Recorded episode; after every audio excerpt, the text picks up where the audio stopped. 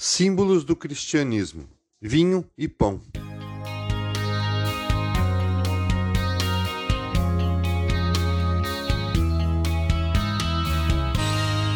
O símbolo que veremos hoje tem muito a ver com a Páscoa, que para os judeus significava muito mais que comer ovos de chocolate e bacalhau em família.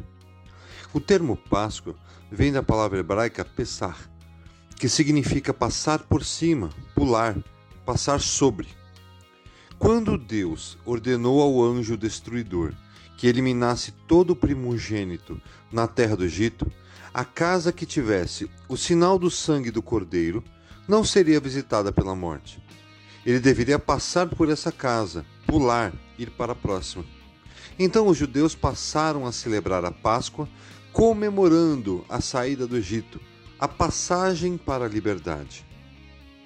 Já a partir de Jesus, essa celebração foi substituída pela ceia do Senhor, justamente com o nosso símbolo de hoje, o pão e o vinho, que, segundo o nosso Mestre Jesus, teria como função lembrar dele e do que ele fez por nós. Não mais para relembrarmos a saída do Egito, mas para estarmos sempre nos lembrando da liberdade que nele há da sua morte e ressurreição. Tomando o pão, deu graças, partindo e deu aos seus discípulos, dizendo: Isto é o meu corpo dado em favor de vocês. Façam isto em memória de mim. Lucas 22, 19. Vejam só, não há nada de místico ou literalidade na associação do pão e do vinho com o corpo e o sangue de Cristo. Esses elementos nos foram dados por Cristo para identificação e lembrança. Vejam que são símbolos e não objetos de milagre. Não houve transformação de água em vinho, por exemplo, como no primeiro milagre de Jesus nas bodas de Caná. A importância desses dois elementos está simplesmente na sua função principal: nos lembrar ser um símbolo dado por Cristo para anunciar sua morte, seu sacrifício pelos pecadores até a sua vinda. Porque sempre que comerem deste pão e beberem deste cálice, vocês anunciam a morte do Senhor até que ele venha. 1 Coríntios 11, 26.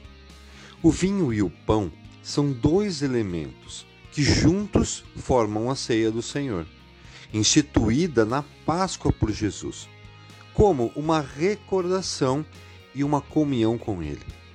Que maravilhoso presente que o nosso Senhor Jesus nos deixou! Uma lembrança do seu amor e sacrifício por nós. Ele sabia o quanto precisamos lembrar que Ele está sempre ao nosso lado. Inclusive, fez questão de deixar claro que estaria. Antes de ascender aos céus, após a sua ressurreição, nos deu uma missão muito importante de falar do seu amor por todo mundo. E então ele completa: E eu estarei sempre com vocês até o fim dos tempos.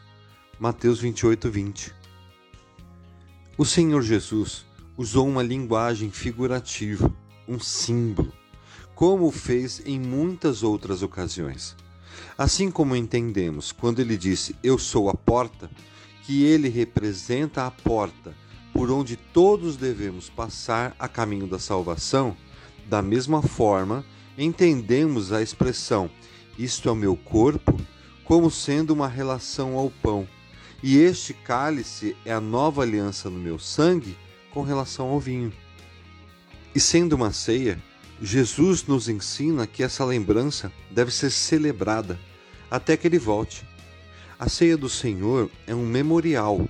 Fazei isto em memória de mim, disse ele, e não uma repetição do sacrifício de Jesus na cruz. Sacrifício que deve ser lembrado e não renovado. Jesus não entra em nós pelos elementos da ceia. Quem dela participa, pela fé obediente, são os filhos de Deus, já justificados, já remidos, já convertidos são cristãos que já possuem Jesus nos seus corações. Por fim, a ceia é uma celebração que revela o passado quando olhamos para trás para o sacrifício que Jesus fez na cruz e entendemos isto como sendo o fundamento e o centro da nossa salvação. Mas também vemos o presente, quando lembramos do terrível preço que Jesus pagou na cruz para nos redimir dos nossos pecados, isso nos fortalece e nos leva a valorizar o seu sacrifício, vivendo de acordo com a sua vontade. E também revela o futuro, quando entendemos que a morte de Jesus é a base da nossa esperança. E assim proclamamos nossa fé nele quando olhamos em frente para a volta do Senhor e para a nossa salvação eterna.